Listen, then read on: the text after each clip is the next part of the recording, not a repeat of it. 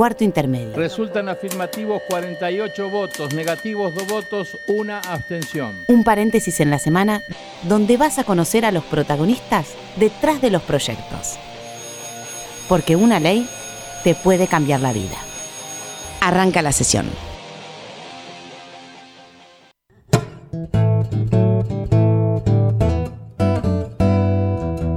Hola, ¿cómo les va? Muy bienvenidos a Cuarto Intermedio, el programa en el que te vamos a adelantar cuáles van a ser tus próximos derechos.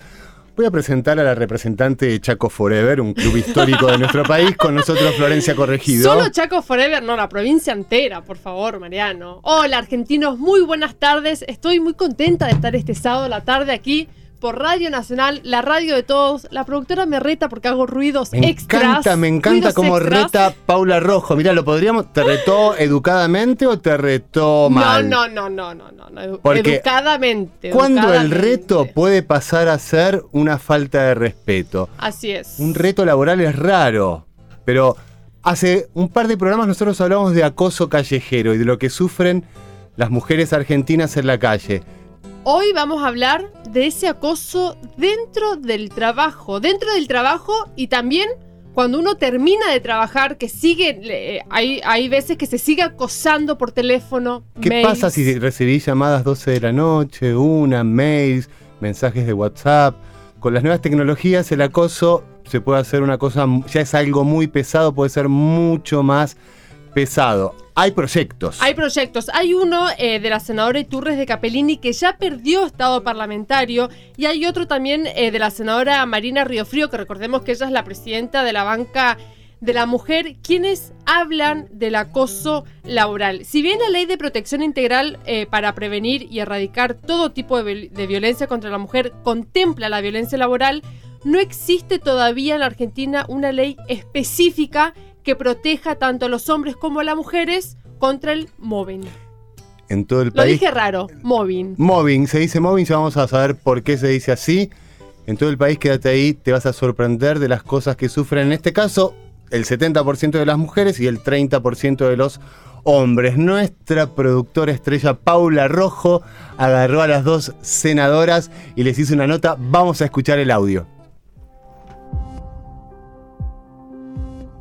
Una problemática compleja porque el abuso eh, y la cuestión machista tiene que ver con eh, una situación de, superioridad a veces real en el sentido eh, de autoridad o de, o de poder y ese convencimiento del hombre. Cuando, cuando eso está agravado por una situación de desventaja para una empleada con respecto a su jefe, a su supervisor o a quien está jerárquicamente por encima de ellos, se da eh, esta clase de, mm, de, acoso, de abuso que es muy denigrante para la mujer, porque muchos, eh, muchas situaciones tienen que casi eh, dejarse pasar o mirar para el costado porque hay una familia que mantener, un hijo que, educar y, y eso es, es, muy tremendo.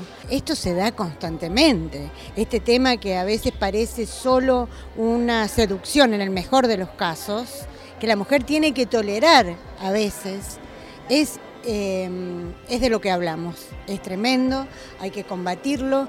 Y cuando decimos que todas estas cosas tienen que ver con cuestiones culturales, tienen que ver con cuestiones culturales. El hombre es el que tiene que rever sus formas de ser tradicionales, históricas, eh, en cuanto a la seducción. Probablemente un jefe piensa que más quiere una, una subordinada de que yo, que soy tan importante, sea galante con ella. Pero en el ámbito de trabajo tenemos que manejarnos con otros parámetros.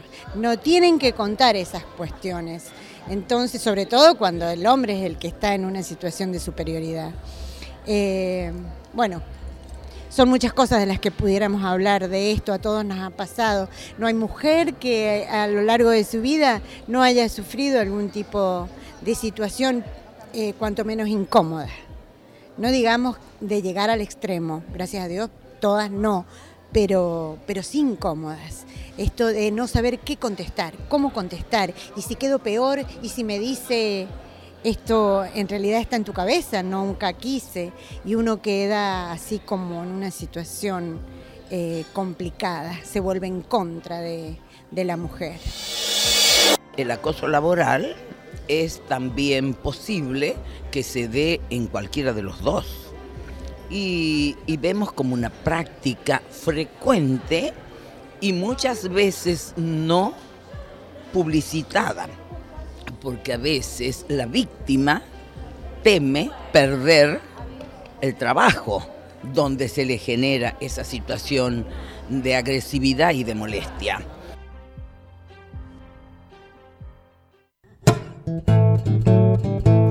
Ahí escuchábamos en estas notas a Ada Iturres de Capellini, presidenta de la Comisión de Legislación General, y a Marina Frío, presidenta de la Banca de la Mujer. Y ahora, Mariano, vamos a tomar contacto con eh, Mariano, justamente, Mariano Páez. Él es abogado y titular de la ONG Acosados, ONG que se especializa en violencia laboral. Hola, Mariano, buenas tardes. ¿Qué tal? Buenas tardes, ¿cómo te va? Mariano, y tengo una pregunta, ¿cuáles son aquellas pruebas que se necesitan para denunciar? Porque, por ejemplo, si hablamos, no sé, de un maltrato que es eh, un insulto o un maltrato psicológico que es acoso, ¿cómo, ¿qué pruebas se necesitan para, para poder denunciar? Ya, lo, lo, importante primero es, es, asesorarse bien, ¿viste? Tratar de hablar con algún abogado o, o, o acudir a, una, a un profesional de la salud. Eh, yendo al, al, a cómo uno puede, digamos, eh, protegerse y hay que tratar de, de, lo que uno le pasa, comentarlo con terceras personas de la confianza de uno ajenas al trabajo o, o mismo en el trabajo, tratar de, de buscar, viste, de, de, que la, lo que uno siente que está pasando, a ver si, si es una, algo que es de uno o, o también claro. alguien más lo percibe, ¿entendés? Porque o sea que lo tendría que ver un testigo. Claro, la historia de uno hay que contrastarla, viste, eso en principio. Después está la, el, el, informe que pueda hacer un, un psicólogo o psiquiatra que esté tratando a la persona que pueda a partir de los síntomas que tiene, porque los síntomas del acoso laboral hoy por hoy están documentados, no, no, no es que es un invento del trabajador o viste una cosa así rara. Claro. Es difícil llegar a la instancia de juicio, ¿no? No, ¿No? O sea, depende, a veces sí, a veces no. Hay, hay, hay empresas que tienen una actitud digamos, de, de, de mucho maltrato institucional, entonces siempre van a juicio, ¿viste? Que son por ahí empresas, ya te digo, la, en, en, en, la, en, la, medicina hay mucho conflicto laboral con el acoso laboral, ¿viste? Por esto que te decía, porque los enfermeros trabajan con mucha presión y muchas veces los supervisores también son, o sea, hay mucho, mucho, como decimos, gritos o cosas peores, ¿viste? Grit okay. Imagínate situaciones así de, de gritos con gente, con gente en un quirófano, ¿viste? Mm. Entonces hay cosas que uno ni se imagina, ¿viste? Sí, o que te esté gritando tu jefe en el hospital y cuando entras a la habitación el paciente también te quiera tocar. Mirá, ni, ni te digo. No, claro, pero eh... bueno, pero mira, es muy rico lo, lo, que hace mucho que trabajamos con esto, ¿viste? Incluso nosotros el año, hace unos años hicimos, o sea, eh, aportamos mucha casuística para poder realizar este como como como eh, baremo se llama para poder definir el acoso laboral, ¿viste? Entonces, dimos, o sea, es, es mucha la, la, variedad de situaciones de violencia laboral, de acoso laboral, de acoso sexual, o sea, de hombres a mujeres o de mujeres a hombres, obviamente siempre la relación es desigual como, como en la realidad en que vivimos, ¿viste? El, el hombre como que se está de alguna manera reedu reeducando lentamente respecto a esto de, de, de respetar al otro, ¿viste?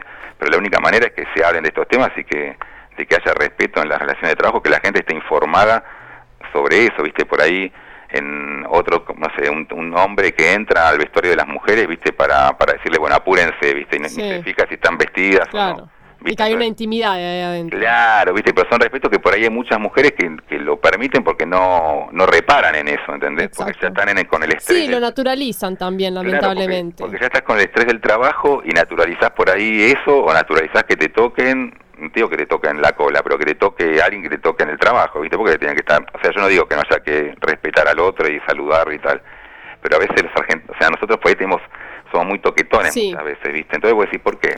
Todos los días tengo que toque, toquetear a todos, está todo bien, pero, o sea, ahí hay cosas que, y no nos damos cuenta que esos toques muchas veces son toques que tienen que ver con, con ejercer poder sobre el otro, ¿viste? Sí. El uh -huh. lenguaje, ¿viste? De la, de la actitudinal es muy claro, ¿viste? Cuando dicen, cuando se encuentran dos presidentes, a ver quién, quién abraza al otro. A ver quién le toca la, la piernita al Claro, otro. que sí. toca la piernita al otro ya ejerce un poder sobre el otro. Bueno, en el trabajo es lo mismo y por ello tenés que aguantarlo todos los días, ¿viste? Ujú. Mariano. Mariano, sí, Sí. muchísimas gracias por No, esta bueno. y por la enseñanza que nos diste este sábado a la tarde. Bueno, muchas gracias a ustedes y bueno, cualquier cualquier cosa me llaman de vuelta, no hay problema. Dale, Va, gracias. un beso Hasta luego, enorme. chao, chao. Así pasó entonces eh, Mariano Páez, él es abogado y titular de la ONG Acosados, la cual se especialista en violencia, se especializa en violencia laboral. Vamos, cómo se nota que es sábado, ¿eh? pero ¿sabes qué? Te voy a dar tres minutos de ¿Qué? descanso y nos vamos a ir a, donde vos querés ¿A ir. A donde vos querés a donde ir. la gente lo pide, Mariano. La gente lo pide, la gente lo pide. Entonces vamos a nuestro es cuarto, intermedio. retro. 2009 azotó a la población estadounidense con una crisis económica. En octubre, la cifra de desempleo subió a un 10.2%, la más alta desde 1983. En el año 2009, la crisis económica mundial afecta primero a Estados Unidos y luego se expande a América Latina y Europa, provocando grandes pérdidas económicas en todo el mundo. Mientras tanto, en la Argentina,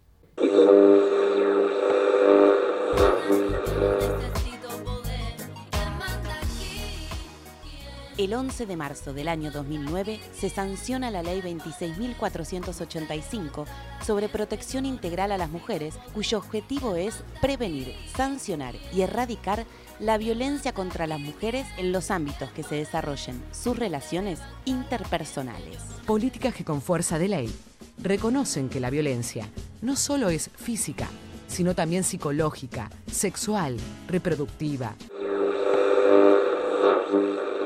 Cuarto intermedio retro.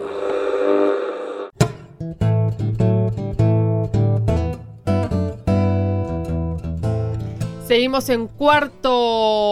Intermedio. ¿Qué estás diciendo? ¿Qué estás diciendo? Es sábado, Mariano, yo estoy quemada.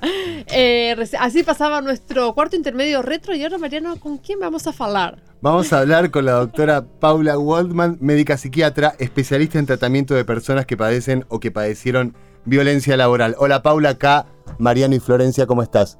Hola, ¿qué tal? ¿Cómo están? Hola, Paula, muy bien. Gracias por, por atender nuestro llamado. ¿Qué es lo que te cuenta en alguna de las primeras entrevistas alguien que ha padecido acoso laboral? Eh, la- lo primero que aparece es algo semejante a lo que se llaman trastornos de ansiedad. O Ajá. sea, las personas eh, se presentan con, con muchos síntomas de angustia, con algunas, algunos síntomas específicos que parecen como síntomas de pánico.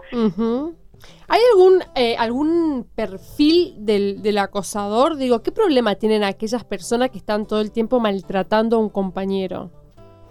Sí, en general son personas agresivas, personas violentas. eh, sí, Pero que les está pasando algo interno también, que tienen algún problema que no resolvieron. ¿Cómo se los entiende, digamos? Sí, eh, muchas veces, eh, por ejemplo, en un grupo de trabajo, supongamos en un lugar así como podría ser en un supermercado, Sí.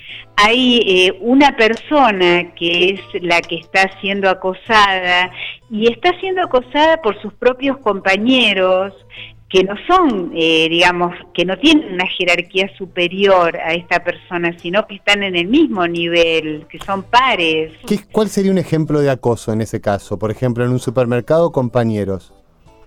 No te entendí, ¿cómo? ¿Cuál sería un ejemplo de acoso en un supermercado?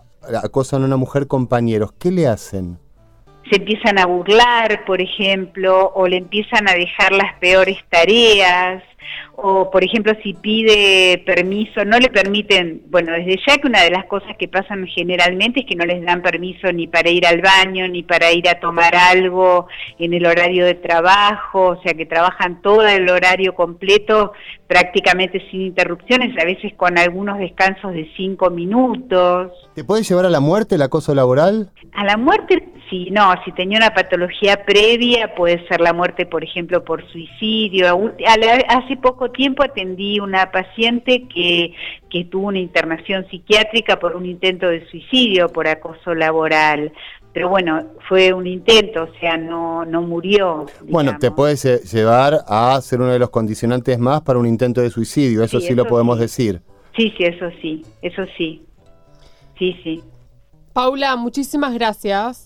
Bueno, no es nada, mucho gusto. Un beso enorme. Claro, igualmente. Seguimos acá en cuarto intermedio. Acabamos de escuchar a la doctora Paula Waldman, médica psiquiatra, especialista en tratamiento de personas que padecen o que padecieron violencia laboral.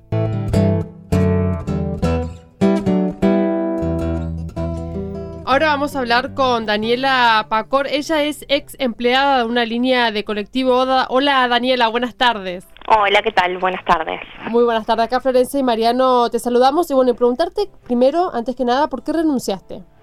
Bueno, en realidad no renuncié. No renunciaste, ¿cómo fue? Después de un año de maltrato y de acoso y de negarme tareas, eh, decidí un día no ir más porque ya no se podía sostener más la situación. Daniela, perdóname, te hago una consulta porque toda historia tiene un principio. ¿Vos te acordás cuándo fue el primer día del acoso, cuando lo identificaste que estaba pasando esto? Sí. ¿Qué te hicieron? Eh, cuando reclamé un baño para mujeres, porque soy la única mujer, era la única mujer en la empresa de una empresa de transporte de colectivos, o sea que trabajaba con 200 hombres. Un sector muy machista. Obvio. ¿Cuántos años tenés, Daniela? Tengo 38, empecé a trabajar a los 19 años. Ah. Y bueno, y lo primero fue pedir un baño para mujeres, cosa que nos parece absolutamente lógico. Te dijeron que no. Estaba en una cabecera donde, o sea, los choferes tienen su descanso y van al baño y yo era la administrativa de ahí, yo daba la orden de cuando salían los servicios y armaba yo los servicios. Eh, perdón, mientras tanto vos ibas al baño de hombres. Claro, yo iba al baño de hombres. ¿Y el maltrato cómo era? ¿Qué te hacían? Eh, en realidad, bueno, empezó cuando reclamé el baño de el baño para mí.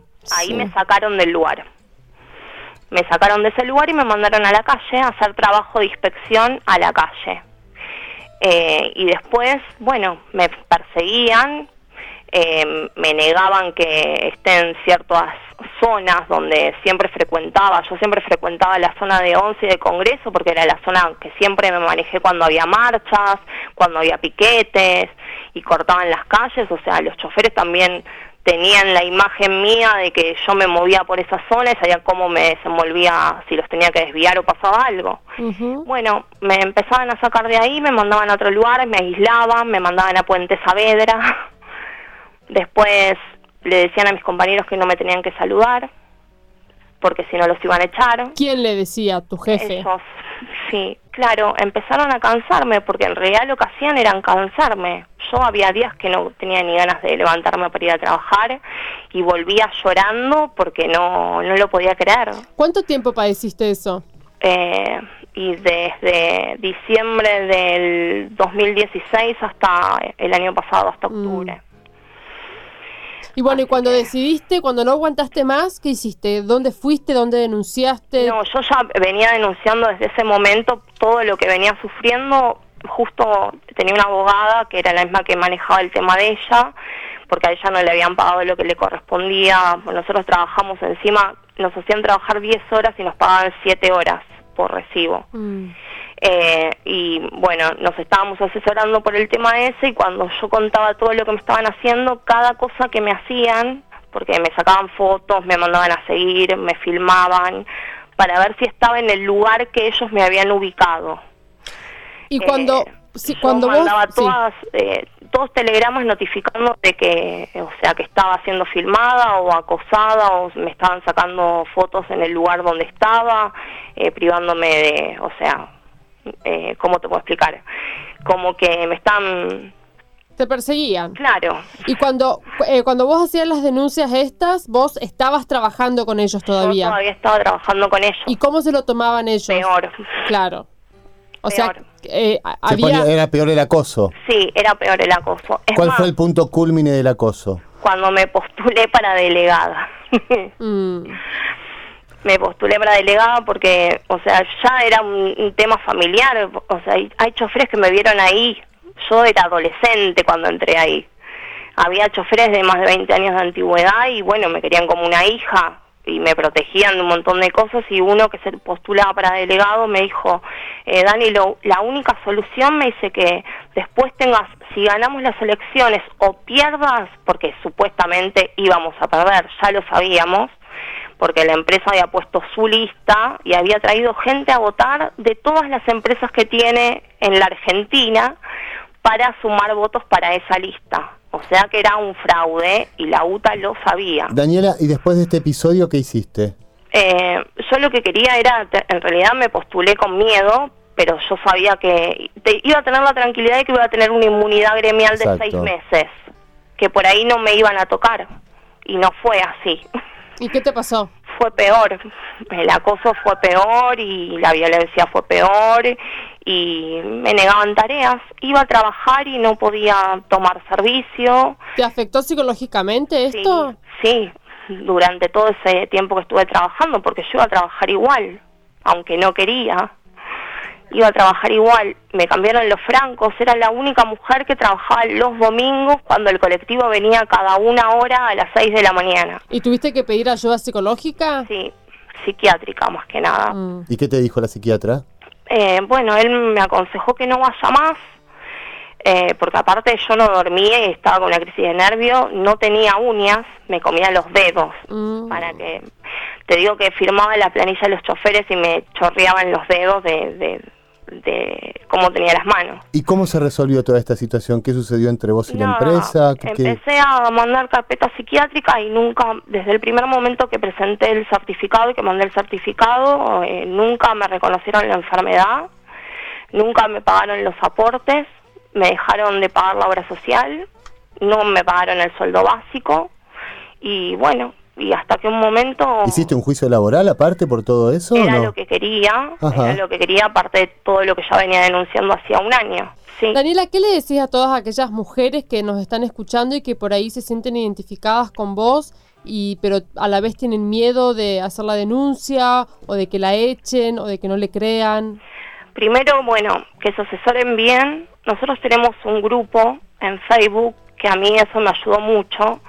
Yo busqué asesorarme y buscar información a ver si lo que me pasaba a mí era porque yo había hecho algo Claro. o si realmente ah, es una, una modalidad de las empresas ahora. Y me di cuenta que sí. Me encontré con personas que sufrían lo mismo que yo, con la hermana de una de las chicas que, que se suicidó en Córdoba, que trabaja en una empresa muy trabaja en una empresa muy importante y de ahí conocí un montón de chicas que pasaban lo mismo. Rosario. Rosario, A ella le dedicamos el programa. hermosa, sí. Eh, y bueno, y ahí me sentí contenida y vi que en realidad no era mi problema. Eh, y por eso también trabajé un par de meses más, porque tenía el apoyo de ellas y porque ellas me levantaban todas las mañanas diciéndome, no los dejes caer, o sea, no hagas eso, eh, dale para adelante, que no te vean que estás llorando, que no te vean vencida, no a trabajar igual, haz lo que tu abogada te dice. Y bueno, y así me aguanté un par de meses más. Y después cuando mandé carpeta psiquiátrica, que ninguna pensó que no me iban a pagar, eh, me ayudaron también económicamente Mm. y me sirvió de mucho, en realidad. Sí, Pero- igual a mí lo que, lo que me entristece de, de esto es que se, ter- se terminaron eh, saliendo con las suyas, Sí. digamos. Sí, es que hay mucha impunidad. Hay mucha impunidad porque es una empresa muy grande y vos no sabes si cuando llegas a juicio o no tenés que volver a pasar por todo eso y por ahí eso es lo que no quería. Daniela, muchísimas gracias por haber compartido tu historia con todo el país No, a través de Radio. Nacional. Gracias a ustedes por escucharnos y bueno, eh, espero que esto no quede en la nada y que realmente saquen una ley para que a nadie más le pase esto. y Ojalá. que se pueda solucionar. Un beso enorme, A Daniela. ustedes, gracias. Bueno, Mariano, Bueno. nos tenemos eh, que, que Esto debe suceder en todas las provincias, en todo el país, hay que estar alerta, hay que concientizar y uno tiene que hacer valer sus derechos. Entre enero y septiembre de este año, como para ir cerrando, entre llamados y correos electrónicos, la Oficina de Violencia Laboral del Ministerio de Trabajo recibió 6.377 denuncias de acoso laboral. El 70% fueron hechas por mujeres y unos 450 casos fueron por situaciones de acoso sexual. Son en promedio casi dos denuncias de este tipo por día. Dos denuncias de este tipo por día. No te olvides, hagámonos cargo y tratemos de cambiarlo. Muchísimas gracias por estar del otro lado, los queremos muchísimo, nos volvemos a reencontrar el próximo sábado por aquí, por Radio Nacional, la radio de todos. Los que hacen cuarto intermedio son, en la conducción, Florencia Corregido y Mariano Castro. Producción, Sonia Buller y Paula Rojo. Colaboración periodística, Julia Placeres. Edición, Paula Rojo. Voces artísticas, Julia Placeres y Paula Rojo. Este es un programa producido por la Dirección General de Comunicación del Senado de la Nación y grabado en los estudios de la radio de la Biblioteca del Congreso de la Nación.